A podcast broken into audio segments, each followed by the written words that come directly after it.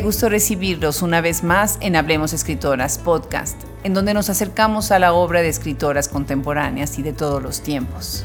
Si quieren apoyar el proyecto, síganos en todas las plataformas y visiten nuestra página web que tiene muchas herramientas para profundizar más y más en la obra, temáticas, regiones, inercias, sinergias de talentosas escritoras y las traductoras que hacen posible que su voz permee fronteras. Reconocemos el trabajo incansable de editoriales y revistas que son importantes eslabones en esta conversación sobre la literatura. Escúchenos en nuestras entrevistas a profundidad o nuestras cápsulas Hablemos de, así como también reseñas de libros.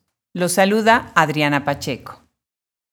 Algunas veces cuando uno se sienta frente a un micrófono, bueno, pues se enfrenta uno con gente que sabe también hacer periodismo y que tiene muchísima experiencia con el micrófono y que ha entrevistado a muchísima gente. Y eso pues es un placer porque estamos hablando pues de entrevistadora a entrevistadora.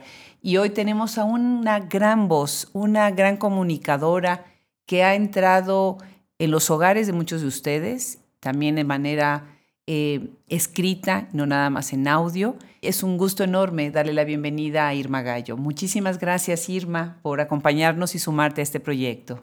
Al contrario, Adriana, estoy muy, muy contenta y emocionada de estar aquí con ustedes. Gracias por la invitación.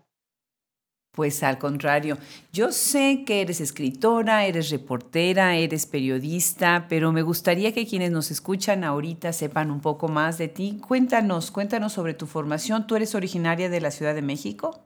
Así es, Adriana. Yo nací aquí en la Ciudad de México. Un uh, periodo breve viví en Querétaro, en la ciudad de Querétaro, pero regresé. Uno siempre termina regresando a esta ciudad enloquecida y maravillosa que es la Ciudad de México. Aquí estudié la, carrera de comunicación social, que así se llama, en la Universidad Autónoma Metropolitana Xochimilco, en la UAM Xochimilco. Qué bien. Sí, y fíjate que yo siempre, siempre quise como contar historias, siempre ese era mi objetivo. Entonces le di un rato al teatro, estudié actuación en Casa del Teatro, me fue bien, me gustaba mucho el teatro y desde niña escribo cuentos, entonces creo que he andado en estos mares donde todo está muy relacionado del periodismo, la comunicación, el teatro y la literatura, ¿sabes? Claro, pero tú estás también colaborando de manera permanente o ya desde hace mucho tiempo en Canal 22, ¿verdad? Estuve, tengo desde marzo del 2019 que ya no estoy en Canal 22, pero duré ahí 18 años. Qué interesante, 18 años. ¿Y cuál fue tu experiencia trabajar en ese canal tan prestigiado por tanto tiempo? Pues fue un, todo el aprendizaje, todo lo que sé y lo que soy, aunque soy de cursi, se lo debo a Canal 22. Canal 22 es una excelente plataforma para aprender, para lanzar carreras, para consolidar carreras también. Es el único canal eh, completamente dedicado a la cultura y el arte que hay en México. Sí, y además es un canal del Estado, entonces creo que eh, es un lugar noble, un lugar de aprendizaje, un lugar de experimentación también y de libertad. Creo que eso es muy importante. ¿eh? Claro, qué bien, ¿eh? qué interesante la manera en que lo describes.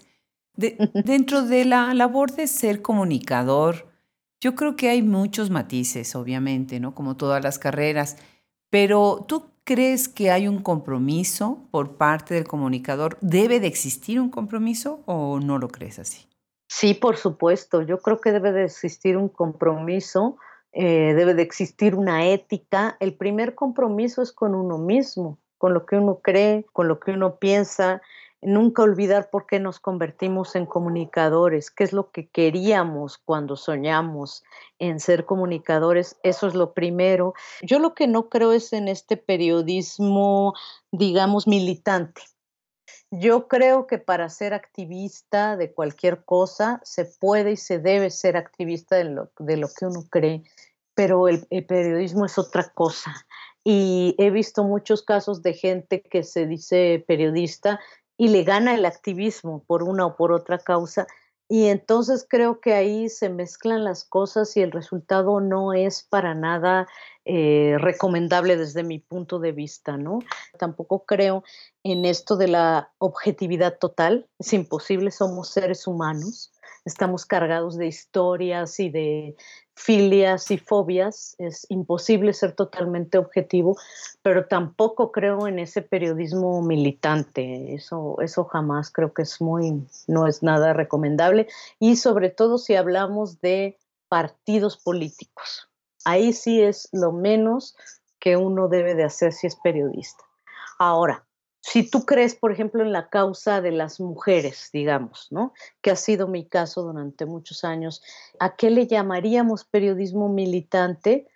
Bueno, yo creo que periodismo militante sería perder todo tipo de proporción y de perder el piso totalmente por eh, las causas que uno cree, en las que uno cree. Y ahí es donde creo que hay una línea muy delgada y hay que tener muchísimo cuidado. Entonces, ¿qué es para ti el periodismo?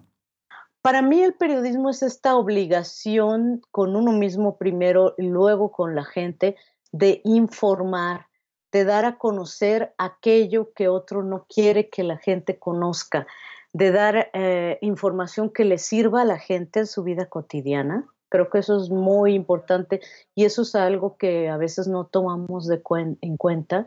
¿Para qué yo te voy a informar de algo si a ti no te sirve en tu vida cotidiana? Si no te enteras de las injusticias, si no te enteras de que alguien te está robando, por ejemplo, eh, de que alguien, ¿qué está haciendo alguien con tus, qué está haciendo el gobierno con tus impuestos, por ejemplo?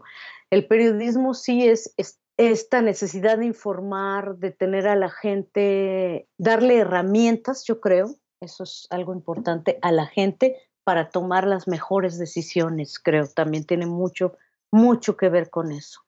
Tú, bueno, obviamente mucho más que yo y que muchos de los que estamos ahorita escuchando, sabes la terrible situación en la que está México a nivel internacional en el tema de seguridad para los periodistas. ¿Qué opinarías sobre eso? Opino que me da mucha tristeza de repente ver cómo dentro del gremio no somos solidarios unos con otros y creo que esto hace que la inseguridad que vivimos como gremio, las amenazas de parte del crimen organizado y de parte de muchas autoridades eh, sean mayores todavía porque entre nosotros mismos hay muy poca solidaridad uno puede recordar a Javier Valdés todos los años, ahora, a partir de que lo asesinaron. Pero cuando Javier Valdés estaba vivo, yo quisiera que todos los que ahora lloran y se indignan por su muerte, por su asesinato, dijeran cuántas veces fueron solidarios con él, en todos los sentidos, ¿eh? hablo de todos los sentidos. Eh, hay una competencia brutal entre nosotros mismos que tiene mucho que ver con las pocas fuentes de trabajo y muy mal pagadas que hay para los periodistas en México. Entonces, eso provoca una competencia brutal y muy poca solidaridad. Cuando a mí, respondiendo tu pregunta, me, preguntan, me dicen que qué opino de la violencia que se vive en México contra los periodistas, eh, digo algo que es muy poco, muy mal recibido, y que tiene que ver con que eh, no es que nos lo merezcamos para nada, para nada, pero sí creo que de alguna manera si fuéramos más solidarios entre nosotros mismos, si pudiéramos ayudarnos y apoyarnos de otros modos, incluso protestando frente a la autoridad, incluso poniéndonos en contra de la autoridad, viviríamos una situación un poco menos peligrosa de la que estamos viviendo. Luego, si eres periodista y mujer, es el doble, porque además te tienes que exponer al acoso de parte tanto de tus jefes, de tus superiores, de tus colegas, como de los enemigos, que, que en este caso, insisto, no solo es el crimen organizado, sino también muchísimas autoridades. Y el asunto de la precariedad laboral es un tema del que nunca se habla o se habla muy poco y también es una violencia que se ejerce en México contra los periodistas. Interesante tu comentario, muy interesante. Irma, parte de lo que tú has hecho con tu trabajo es difundir la obra de escritoras. Y el tema de las mujeres, que vamos a ir más adelante en nuestra conversación de, fondo a, a, esta parte que es tan, tan neurálgica hoy en día hablar, la verdad. Eh, pero me gustaría empezar primero, tenemos un problema grande en tener más lectores, gente interesada en la, no nada más en la lectura de literatura por placer, sino en desarrollar verdaderas costumbres y prácticas lectoras a todos los niveles. ¿Cómo crees tú que nosotras como difusoras podemos impactar las costumbres lectoras de las personas? Muy, qué pregunta tan difícil. Y te voy a decir por qué se me hace más difícil, porque es una pregunta que me he hecho todo el tiempo y que yo trato de seguir a gente que lo hace, que difunde literatura de mujeres, como tú, por ejemplo, como este, esta página también de escritoras mexicanas que dirige Cristina Liceaga y que también tienen su editorial, etcétera. Eh, a mí me interesa muchísimo este tema. Yo empecé con mi blog de la libreta de Irma desde 2016 y empecé a difundir contenidos en general de escritores y escritoras. Y pasó algo muy curioso, pero desde hace como tres años, dos años quizás, dos años más o menos, me empecé a identificar mucho más con la literatura escrita por mujeres que con la literatura que escriben los hombres, con todo el respeto para todos eh, los colegas y lo que quieras, pero me cuesta mucho más trabajo leer una novela, estoy hablando de narrativa, también de ensayo, ¿eh? Me cuesta más trabajo leer a hombres, no sé por qué. Ahora creo que hay una especie de, y lo quiero decir sin, sin afán de, o sea, la palabra puede sonar fea, pero no quiero que suene mal hay una especie de moda hacia ah, de la literatura escrita por mujeres. Estamos viendo casos eh, sorprendentes de mujeres que se llevan unos premios impresionantes y si hablamos de mexicanas, hablamos de Valeria Lucelli, hablamos de Fernanda Melchor, de Brenda Navarro. Creo que es un muy buen momento que debemos aprovechar ahorita gentes como tú, como Cristina Liceaga, yo desde mi pequeñito nicho que es la libreta de Irma, porque de verdad la literatura escrita por mujeres está pasando por un muy buen momento y por mujeres latinoamericanas y por mujeres mexicanas. Entonces yo creo que el contagiar esta pasión que nos despierta la buena literatura escrita por mujeres, ya sea con tú, con tu podcast, eh, yo hago mis videos de vez en cuando, Cristina hace sus videos, dan hace sus cursos, este, etcétera. Creo que tendremos que valernos de todas las herramientas que nos está dando la tecnología. Ahora en esta época de cuarentena tiene que ser así, ¿no? A distancia no queda de otra, pero sí tenemos que aprovechar este momento porque no sé qué opines tú, pero creo que es un muy buen momento para la literatura escrita por mujeres, ¿no? Pues sí, pues muchas gracias por los comentarios que hace a nuestro proyecto. El de Cristina Lisiaga es también muy buen proyecto y hay, hay muchas que se están sumando.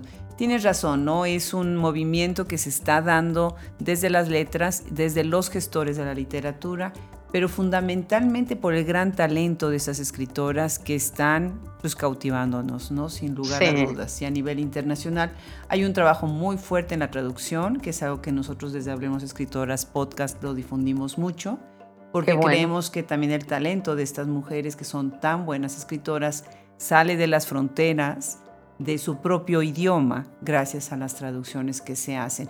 Pero ¿cómo, cómo hacerle con el lector? ¿Qué hacemos con el lector? Porque el movimiento está ahí, la calidad literaria está ahí, pero el público lector, ¿seguimos hablándonos entre los mismos? Ay, qué fuerte lo que dices, pero mm, fíjate que quiero tener la esperanza de que no sea así. Mira, me ha tocado participar como, como presentadora, como entrevistadora en varias ediciones del Hey Festival en Querétaro eh, y en Ciudad de México, cuando fue aquí en Ciudad de México. Y la verdad es que yo sí veo que, que la gente cambia que no somos los mismos los que, los que vamos a estas lecturas, a estas charlas, para mí es muy importante el contacto con el autor, con el escritor, con la escritora en este caso, ¿no? Yo creo que puedo yo decir muchas cosas o escribir muchas cosas acerca de Brenda Navarro, por ejemplo, de Casas Vacías, esta novela extraordinaria. Puedo decir muchas cosas, pero siempre el escucharla a ella, ¿no? Ya sea en una charla grabada, en una charla en vivo, en leer una entrevista que le, que le hice a ella. Eh, creo que eso, eso es un plus. Yo no creo nunca, nunca he estado de acuerdo con estas cosas de leer 20 minutos al día. Te lo juro que creo que es un acercamiento todos los acercamientos para que la gente lea son nobles, pero ese se me hace un tanto ingenuo y me da terror, así lo pongo, que se eh, siga pensando la literatura, a la lectura como algo que es obligatorio. Entonces, bueno, ¿cómo nos acercamos al lector? Pues la fórmula la sigo buscando todos los días. A mí es algo que me interesa muchísimo creo que tendremos que pensar cada vez más eh, formas creativas para lograr esto y que no va a ser fácil, pero que sí tenemos, lo primero que tenemos que hacer, que tendríamos que hacer, yo creo, es quitar esta idea de que es una obligación o de que te va a hacer más sabio o más inteligente o más culto. Eh, creo que eso es la mejor manera de que la gente le tenga eh, recelo a la lectura. Eso pienso. Te recordarás las maestras que teníamos, ¿no? De, la maestra de español. La maestra de español podía ser una bendición o podía ser una, pues no quiero decir maldición, pero sí podría ser una pesadilla, ¿no? Entonces, bueno, las que íbamos para las letras, casi, casi, bueno, era la clase favorita.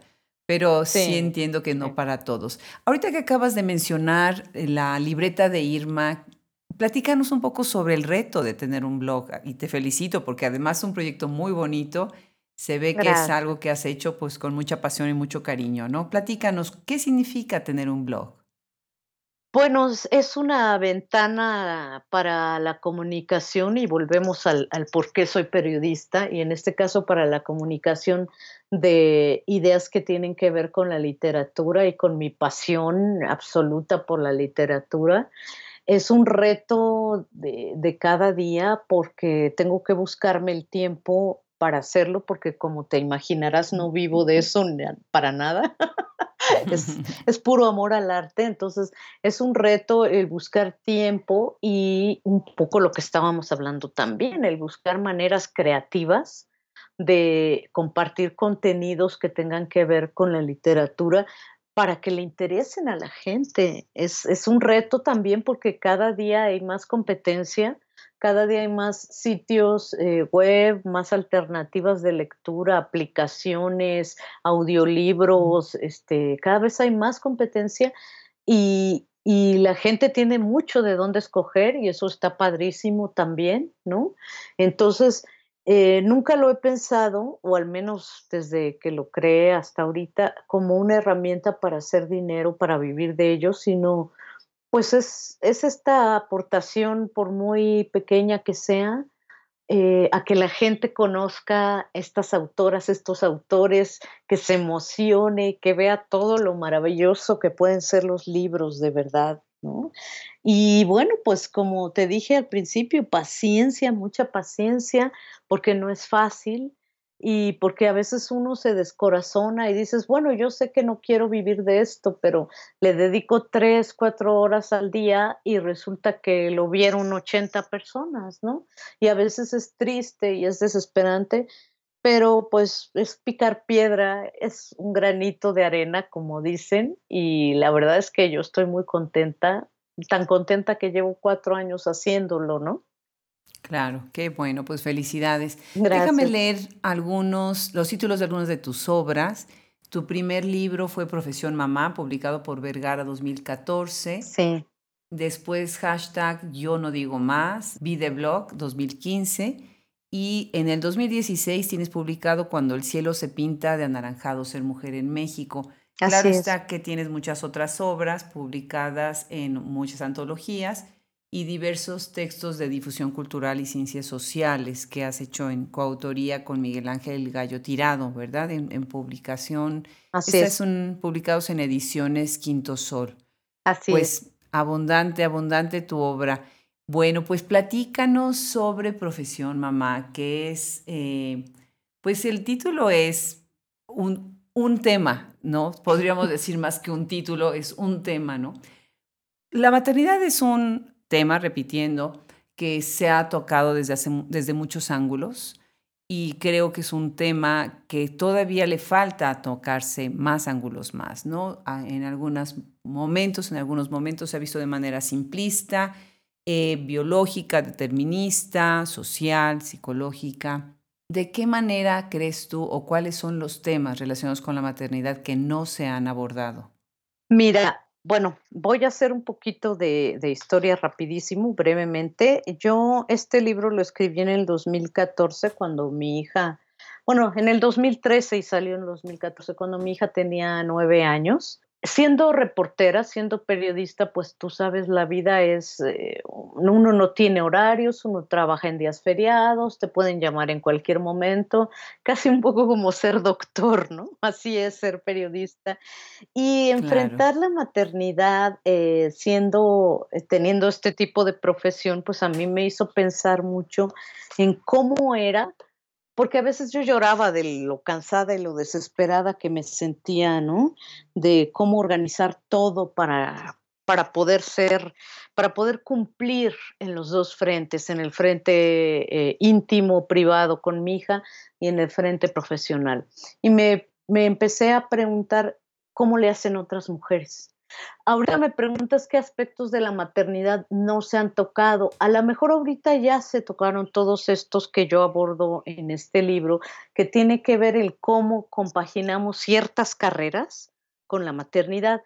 Pero en el 2014, cuando salió este libro, justamente yo tenía muchas dudas. Yo decía, por ejemplo, una mujer que está en una silla de ruedas, porque tiene una condición distinta, porque nació con una condición distinta y es atleta paralímpica, ¿cómo le hace para compaginarlo con su maternidad? Entonces, yo me acerqué a Amalia Pérez, que es campeona paralímpica levantadora de pesas y que vive en una silla de ruedas por una condición congénita con la que nació ella es madre de una hija que no tiene esta condición, es una hija como tú, como yo, que camina sin necesidad de la ayuda de una silla de ruedas, para que me contara cómo era ser campeona paralímpica y madre, por ejemplo. ¿no? Me acerqué también a Eugenia León, a la cantante que, que seguramente conoces también. Claro, claro. Me, la entrevisté y le dije, Eugenia, ¿cómo le haces para ser madre y para estar siempre de gira, siempre grabando, siempre haciendo todo lo que tiene que ver con tu trabajo. Entonces, profesión mamá es un poco eh, mi historia, es un poco testimonial, intercalado con las historias de otras mujeres que tenían profesiones que a mí me llamaba mucho la atención o condiciones de vida, cómo le hacían para vivir su maternidad. Me preguntas qué aspectos no se han abordado de la maternidad actualmente y ahorita, en el 2020, yo te diría, bueno, se empiezan a abordar, por ejemplo, las familias homoparentales, cómo crían a sus hijos dos mujeres o dos hombres, no sé, ahorita ya hay muchas otras cosas, pero en este momento a mí lo que me interesaba era saber este tipo de, de cosas, cómo, cómo cumplir nos han dicho las mujeres no se puede tener todo y yo dije, no, ¿cómo no? ¿Cómo no se va a poder tener todo? Y eso era lo que me interesaba con Profesión Mamá. Qué bien. ¿A qué otras personas entrevistaste para el libro? Además de, bueno, una chica que se llama María Fernanda Bolaños Martínez, que en ese momento tenía 17 años y cuando nació su primer hijo. Y entonces eh, con ella el reto era más bien saber cómo seguir estudiando, cómo no abandonar los estudios, la escuela, la vida que tiene una mujer de 17 años y al mismo tiempo ser madre. ¿No? Eso me interesó mucho también. Y entrevisté también a una artista plástica, artista ceramista que se llama Ana Gómez, que ella me contó cómo iba a dar sus talleres de cerámica con su niña, en ese entonces tenía una niña, ahora tiene dos, con su niña amarrada en un rebozo. ¿no? Entrevisté también a Norma Andrade, que es activista de derechos humanos, que es una de las fundadoras de Nuestras Hijas de Regreso a Casa de Ciudad Juárez, esta asociación de pues de madres que perdieron a sus hijas por los feminicidios en Ciudad Juárez.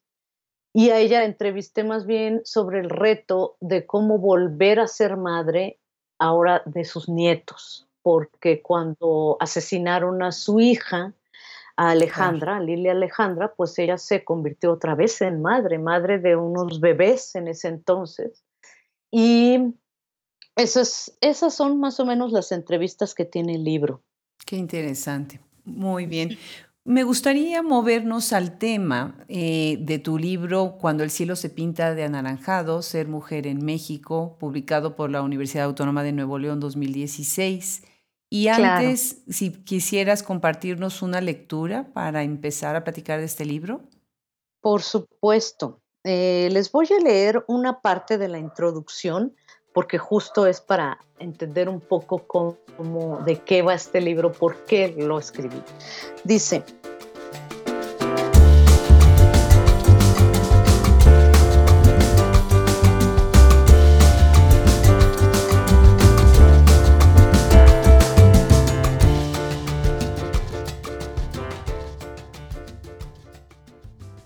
Entonces, ¿este es un libro feminista? Espero que sí. Intento que lo sea, porque todavía hay mucho que decir y escribir sobre el feminismo, mientras haya mujeres asesinadas por el solo hecho de serlo, mientras haya mujeres encarceladas por abortar, mientras haya mujeres encarceladas por decir no a la violencia que sus parejas ejercen contra ellas, mientras haya mujeres que nacieron con sexo biológico de hombre y que se niegan a vivir como la sociedad dice que deberían hacerlo, mientras haya mujeres violadas y encarceladas porque se defendieron y mataron a su agresor, mientras haya mujeres que enseñan a otros, migrantes como ellas, a contar sus historias para no caer en el olvido, mientras haya mujeres artesanas que se asumen como líderes y hacen a un lado a sus hijos por perseguir su objetivo, mientras haya mujeres que se aguanten la depresión posparto, porque todo el mundo les dice que deberían estar disfrutando al máximo la mayor bendición de sus vidas. Mientras haya mujeres que busquen en el teatro una alternativa a sus vidas de violencia, mientras haya mujeres mayores que viven en completa soledad y abandono porque se dedicaron al trabajo sexual, mientras haya mujeres separadas de sus hijos por buscar una vida mejor sin documentos. Solo puedo esperar que pronto las historias que se escriben sobre las mujeres sean solo historias alegres, de paz, trabajo, seguridad, equidad, creatividad y confianza, y que me toque vivir para ello. Muy bonita lectura, muchas gracias Irma, muy emotiva lectura. Estás utilizando un recurso literario, la, la anáfora, ¿no? En la repetición de mientras haya mujeres. Exacto. Y a través de esta misma anáfora estás enumerando, bueno, como ya lo escuchamos, algunos de los problemas más urgentes que tenemos por resolver la sociedad, hombres y mujeres, ¿verdad? Eh, sobre todo en temas de todo, ¿no? Garantizar la vida, salud, desarrollo. Pero también estás haciendo un paralelismo y estás utilizando estas demandas, por decirlo así, estas problemáticas que acabas de enlistar, para justificar la existencia del feminismo. Y yo te pregunto, ¿qué es para ti el feminismo? El feminismo, te podría decir una frase muy sencilla y aparente muy tonta, pero no lo es. El feminismo es para que todo mundo sepa que las mujeres también somos seres humanos. Desde ahí parte todo. Parece una obviedad, parece una necedad, parecería que ya no es necesario, pero cuando uno ve historias como las de la saxofonista oaxaqueña que fue atacada por, con ácido por un hombre que se sentía su dueño porque ya no quiso seguir con él, uno se da cuenta que el feminismo todavía tiene necesidad de existir. Cuando vas y pides un trabajo, eh, te das cuenta que estás igual de calificada que el hombre que está pidiendo el mismo trabajo y los contratan a los dos y a ti te pagan no sé cuánto porque no tengo la cifra exacta y no quiero mentir, menos que a él, es razón para que el feminismo exista.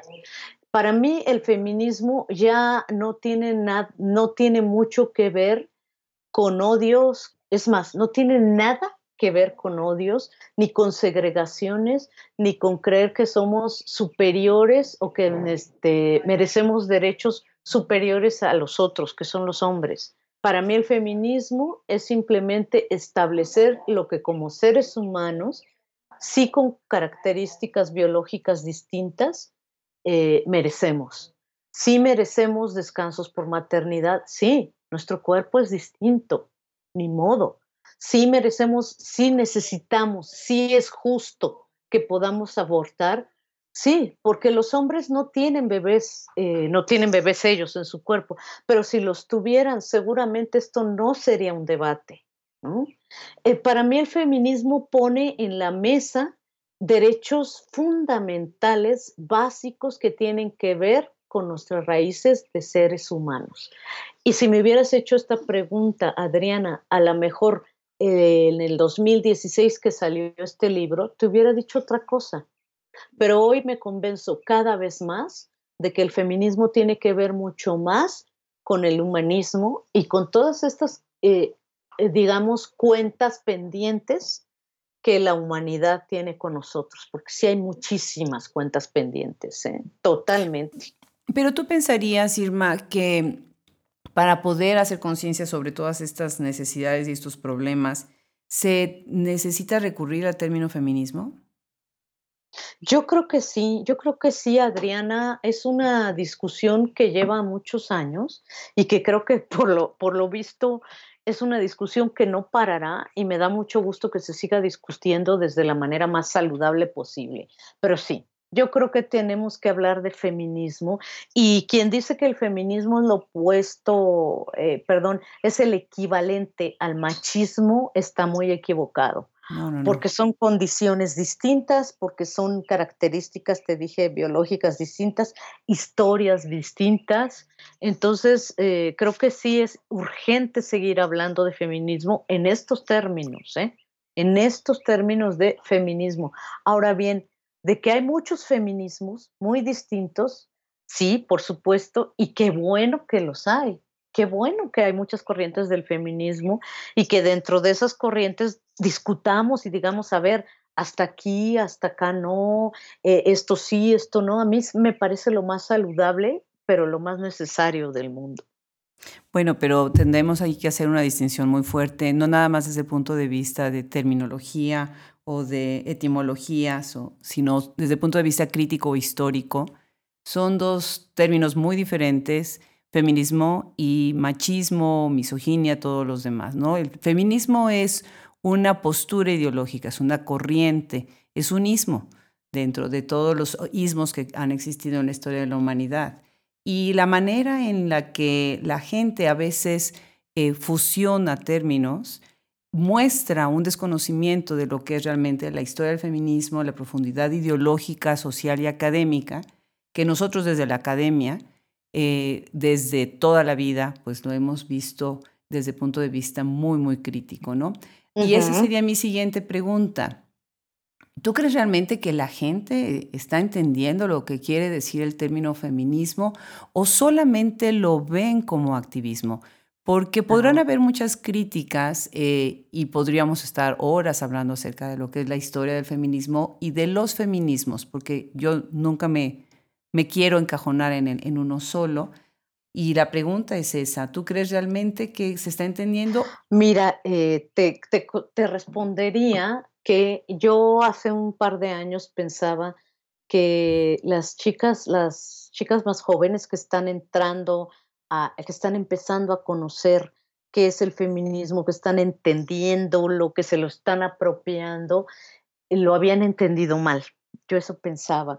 Eh, yo soberbia de mí, ¿eh? porque yo decía, bueno, van y destruyen y queman monumentos y no están entendiendo esta apropiación, em, digamos, ideológica que tiene toda una historia. Pero luego, luego me puse a reflexionar y me di cuenta que afortunadamente insisto, hay muchos feminismos y eh, hay una gran escritora eh, indígena, de origen indígena, Yasnaya Aguilar, eh, Yasnaya Aguilar, que en el libro Tsunami, publicado por Sexto Piso, hace un ensayo donde habla del feminismo blanco, de este feminismo que ignora totalmente a las mujeres indígenas, un feminismo académico que nada tiene que ver con la realidad que viven las mujeres, por ejemplo, en las comunidades indígenas donde prevalecen los usos y costumbres, ¿no?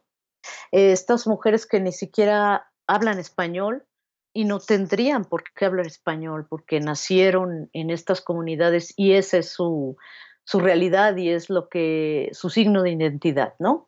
Entonces lo traté de traspolarlo detrás, sí, a, estas eh, mujeres eh, jóvenes eh, urbanas de un entorno urbano enojadas, profundamente enojadas porque se suben al transporte público, se suben al metro aquí en la Ciudad de México y las empiezan a manosear, manosear si bien les va. Si mal les va, las secuestran, y las matan, y las violan y las matan. Y entonces pensé que sí, que hay una discusión del feminismo que tiene que ver con la historia, con la primera ola, la segunda ola, con, con la ideología, con la academia, con todo esto que tú me dices, pero que también el feminismo tiene que pensarse, o los feminismos tienen que pensarse ya desde muchas otras voces y que yo creo que no es justo decir que alguien los toma como bandera para seguir sus propios intereses, sino que más bien el feminismo ya se está viendo, los feminismos se están viendo desde realidades desde las cuales no se veían en los 70 del siglo pasado, por ejemplo, ¿no? Con Simone de Beauvoir o con todas estas digamos, teóricas del feminismo. Y lo supe también y lo comprobé también cuando entrevisté a una mujer musulmana eh, nacida en España, doctora en letras, que me habló del feminismo decolonial y me dijo cómo el feminismo tradicional de academia, de todas estas figuras que te estoy diciendo, ha olvidado a las mujeres musulmanas también y que cree que a estas mujeres eh, su situación de, eh, em, digamos, de verse eh, perseguidas, de tenerse que tapar la cara, de todo esto por los hombres, violentadas por los hombres, que, que no pueden tomar decisiones si un hombre de la familia no las acompaña, etcétera. Todo esto que ya sabemos, que este feminismo las veía como pobrecitas, no se saben defender. Y ella me decía, se llama Sirin Abadi, y ella me decía, esto no es cierto, nosotros tenemos nuestra propia idea del feminismo, nosotros sabemos por qué luchamos y, no tiene nada que ver con el feminismo colonial, ¿no? Entonces creo que la discusión es riquísima realmente y, y no estamos alcanzando a abarcarla toda ni a conocerla toda, pero eso me da mucho gusto porque quiere decir que está evolucionando este pensamiento y que no es un pensamiento único, sino un pensamiento muy diverso y que tiene que acomodarse a las circunstancias que viven las mujeres, que eso es lo que importa. Claro, definitivamente.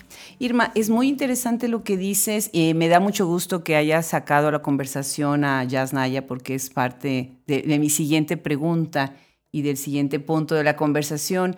Yo recuerdo y pienso en una revista publicada por la UNAM que coordina precisamente Guadalupe Netel y ella misma en su editorial, bueno, el número se llama Feminismos, en la misma editorial, eh, está hablando de esta pluralidad de feminismos. Y la persona con la que conversaste definitivamente creo que tal vez tiene una sola visión de lo que es el feminismo. El feminismo no viene de la academia, somos muchas eh, somos muchas academias, somos muchos feminismos, somos muchas visiones y obviamente lo que se está buscando eh, principalmente en estos días es ser incluyentes. ¿no? Es muy importante hablar, como lo hizo en su, en su momento Gloria Ansaldúa, de, los otros, de las otras luchas, de las otras mujeres. Ahora Yasna ya se está convirtiendo en una gran vocera y hay muchas otras que están hablando de otros feminismos que, son fundamentales. Pero la pregunta más que nada eh, atiende a este afán, eh, porque en algún momento tú misma has dicho en alguna, eh, en alguna conversación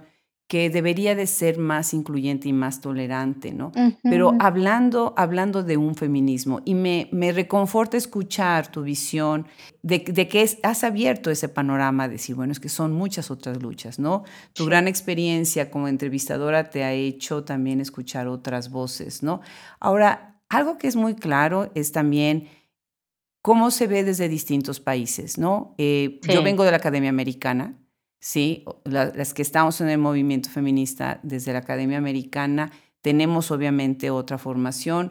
Cada uno de los países han tenido que luchar sus distintas guerras de distintas maneras, ¿no? Y la pregunta sería así, ¿de qué manera crees tú que tu libro contribuye en esta conversación? Pues yo desearía que contribuya precisamente eh, al mostrar realidades tan aparentemente opuestas como la de Yakiri Rubi Rubio, una chica de Tepito, de, que en ese entonces tenía 20 años de edad, cuando fue violada, eh, se defendió y mató al atacante y ella terminó en la cárcel. ¿Por qué? Pues porque es pobre, porque era una chica que, que todo el mundo creyó que nadie iba a dar un quinto por ella, eh, contrastar la realidad de, de Yakiri, que empezó a pensar en el feminismo a partir de esa terrible experiencia de vida, con la de, por ejemplo, Itari Marta, que es una directora de teatro eh, de aquí de la Ciudad de México, fue muchos años directora del Foro Shakespeare y ella inició un proyecto para montar Medea de Herda Müller, haciendo, digamos, el recuento de historias eh, particulares, privadas, de mujeres que habían sido violentadas, sobre todo violencia de pareja, pero también había casos de mujeres que habían sido violentadas por sus padres, por ejemplo, ¿no? Aparentemente uno puede decir, o, o Yaumana Haddad, que tú seguramente la conoces, esta poeta del mundo árabe, eh, pensadora académica también. Aparentemente son tres mujeres de, tres realidades muy distintas, ¿no?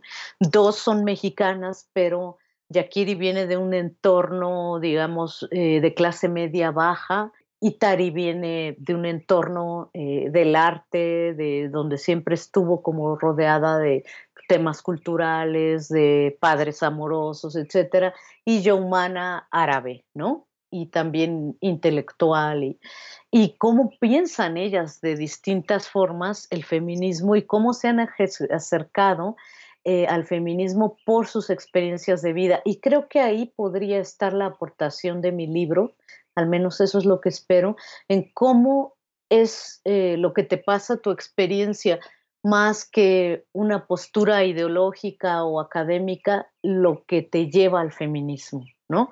Eh, gente que, que en toda su vida, por ejemplo, estas señoras también de Casa Xochitl que es otra historia que viene en mi libro, son, fueron trabajadoras sexuales en su juventud y ahora son mujeres mayores de 60, todas, todas mayores de 60, y ya no tienen dónde vivir si no fuera por la casa esta que les da refugio y sus familiares las han rechazado por aquello a lo que se dedicaron y no es que se asuman feministas, al menos no en lo consciente, pero todo su discurso tiene que ver también con esta necesidad de reafirmarse como mujeres y decir, bueno, yo hice esto, asumo las consecuencias, esto es lo que yo quise hacer o esto es lo que la vida me dejó como opción.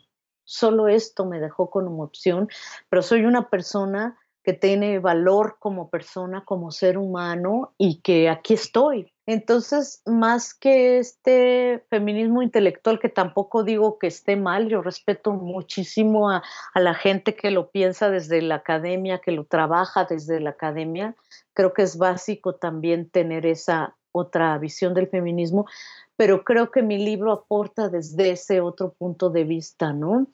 Estas migrantes también eh, que se fueron a Estados Unidos con sus hijos, sus eh, o que sus hijos nacieron allá, por ejemplo. Sus hijos mayores tal vez eran bebés, sus hijos más pequeños nacieron allá y a la hora de que las deportan, las separan de sus hijos, ¿no? Las separan de su familia, sus hijos se quedan en Estados Unidos, ellas este, se reunieron en Tijuana, hicieron este grupo eh, Dreamers Moms Tijuana, Dreamers Moms Tijuana, eh, y empiezan a pensarse también desde el feminismo, cosa que nunca en la vida les había pasado por la mente, ¿me entiendes? Entonces fue muy rico el proceso de hacer ese libro porque me fui dando cuenta de que todas estas mujeres fueron reconociendo su valor como mujeres y reconociéndose, y a lo mejor algunas no te lo van a decir así estructuralmente, soy feminista con estas palabras, ¿no? Pero todas tienen esta seguridad de quiénes son y de los derechos que merecen tener, igual que cualquier otro hombre o mujer en la tierra, ¿no? Excelente. Sí, claro, tu aportación además es eh, la presentación de casos, ¿no? Eso es muy importante y lo importante no es la cuestión del término o el no término, sino es saber cuáles son las condiciones que se tienen que preservar para que las mujeres tengan estabilidad, tengan seguridad y tengan un bienestar que es fundamental en sus derechos, ¿verdad? Entonces, esa es la gran aportación de tu libro. Muchas felicidades, Irma. Me encanta ese proyecto y el hecho de que te hayas acercado a tantas voces nos acerca no a un término, nos acerca a las mujeres mismas, a las distintas realidades que viven y obviamente desde todos los frentes, las personas que, estamos interesadas por, por sus derechos, por nuestros derechos, pues agradecemos el trabajo que tú haces y que hacen muchas más como tú, ¿verdad? Otro libro que me parece también fascinante es hashtag yo no digo más. Este es muy refrescante. Acá estás eh, bueno, primero usando un formato de una libreta, como la que llevábamos en el colegio, ¿no? Ah, con dibujitos en el margen. Yo me acuerdo cuando me aburría en la clase, hacía yo eh, florecitas. Entonces ya podía saber cuál era el día que, había yo estado toda aburrida escuchando a la maestra o al maestro. Así tienes tú, ¿no? Las ilustraciones, los dibujitos al margen, ¿no? Me gustaría que leyeras el índice del libro para que se den una idea a quienes nos escuchan de lo que estás proponiendo en él. Claro, con todo gusto, Adriana.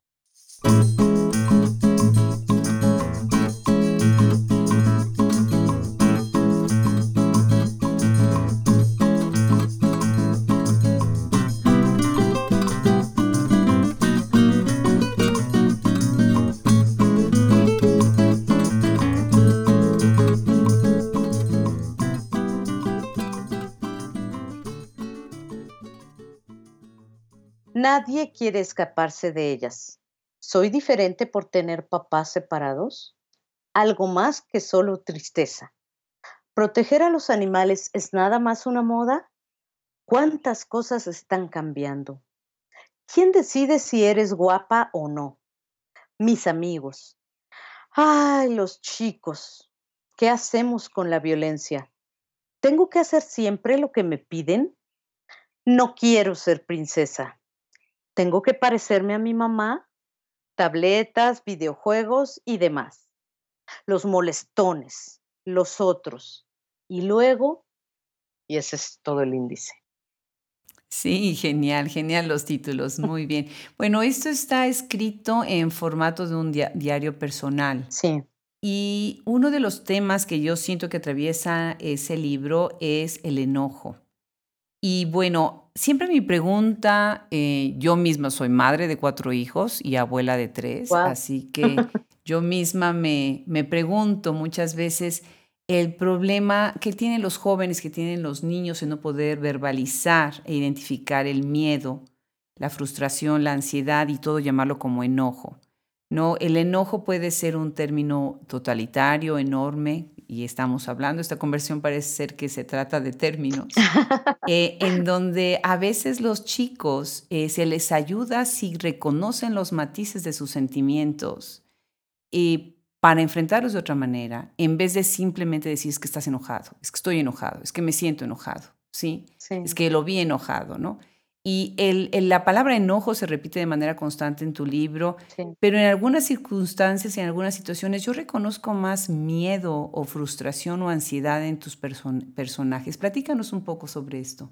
Mira que, que, eres la primera que me dice esto del enojo y del miedo y, de la frustración y de verdad le diste al clavo. Este libro lo escribí eh, cuando mi hija tenía 11 años y justo nos acabábamos de separar su papá y yo y yo sentía que nada más no podía conectar con ella, con mi hija. Entonces yo hice este libro, creé este personaje que se llama Tony, que es una niña de 11 años y medio, justamente, que tiene muchas dudas, muchas preguntas, que se siente eh, angustiada muchas veces, que se siente enojada, otras tantas, triste, y no sabe cómo expresar todas estas cosas más que en su diario. Ella escribe su diario. Este libro, yo nomás digo, es el diario de Tony, de esta niña, eh, donde habla pues de los chicos que le gustan, de sus amistades, de su relación con su mamá, de lo difícil que muchas veces es su relación con su mamá, porque ya sabes, también entre mujeres, mamá e hija, hay muchos temas ahí siempre pululando y eso es una cosa que a mí me interesa muchísimo y que estoy explorando en otra novela que estoy terminando de escribir.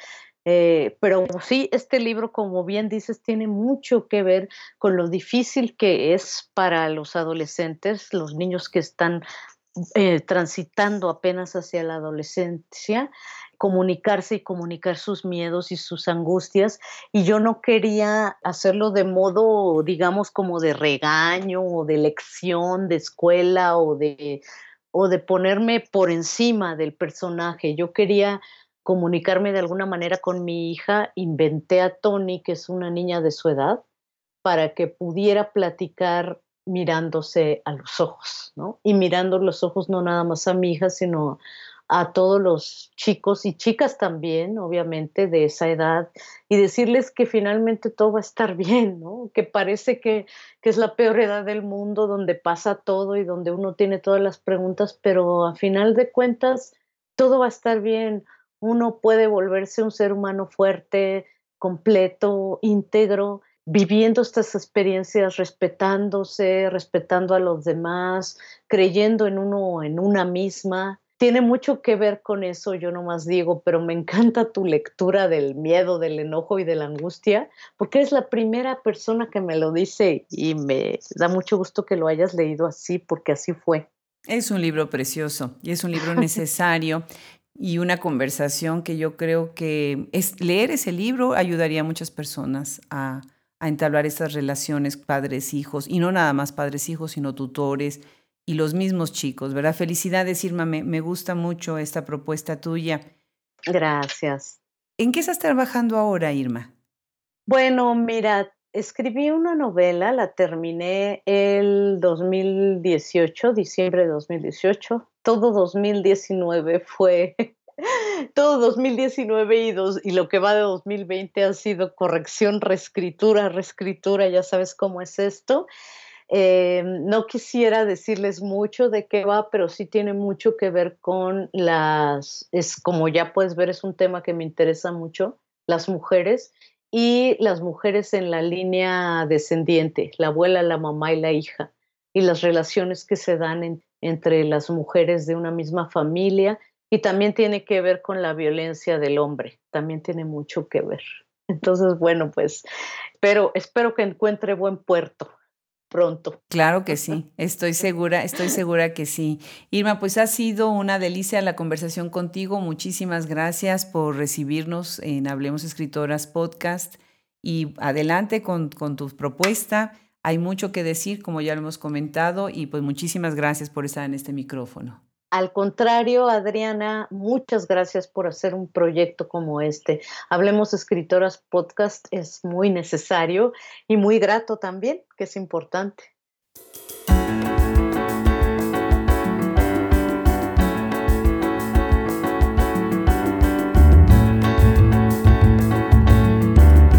Fue un gusto conversar el día de hoy con la escritora y periodista Irma Gallo.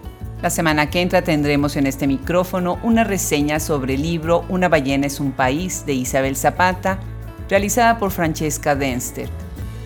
También escucharemos la voz de la escritora Berta Balestra. Se despiden de ustedes Fernando Macías Jiménez en la edición, Andrea Macías Jiménez Social Media, Wilfredo Burgos Matos, Alejandra Márquez, Juliana Zambrano, Liliana Valenzuela, en la colaboración, yo soy Adriana Pacheco.